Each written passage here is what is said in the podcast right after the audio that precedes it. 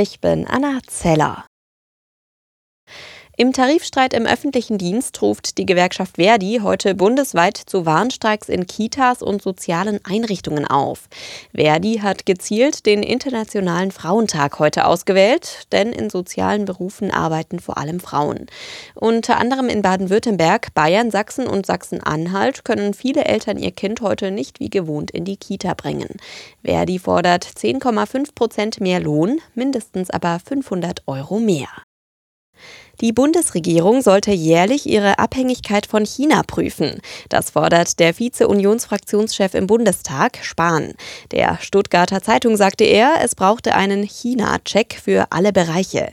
Zuletzt war bekannt geworden, dass die Bundesregierung offenbar Bedenken beim Einsatz bestimmter chinesischer Teile am Ausbau des 5G-Netzes hat. Wer ist für die Explosionen an der Nord Stream Pipeline im vergangenen September verantwortlich? Spuren führen offenbar zu einer pro-ukrainischen Gruppe. Das berichtet die ARD unter Verweis auf internationale Ermittlungen von Sicherheitsbehörden. Auch eine False Flag Operation, bei der gezielt Hinweise in Richtung Ukraine gelegt wurden, werde nicht ausgeschlossen, heißt es. Kurze Zeit nach seinem Inkrafttreten wird in Spanien ein neues Sexualstrafrecht wieder geändert. Dafür hat das Unterhaus des Parlaments mehrheitlich gestimmt.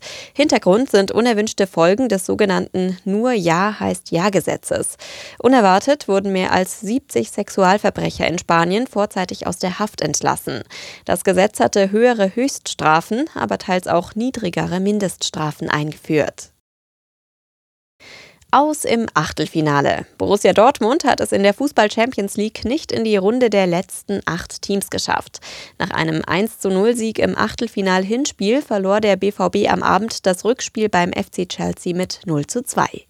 Vor einer elektrisierenden Kulisse in London geriet der BVB vor allem in der ersten Halbzeit ganz schön ins Schwimmen und kurz vor der Halbzeit auch verdient in Rückstand.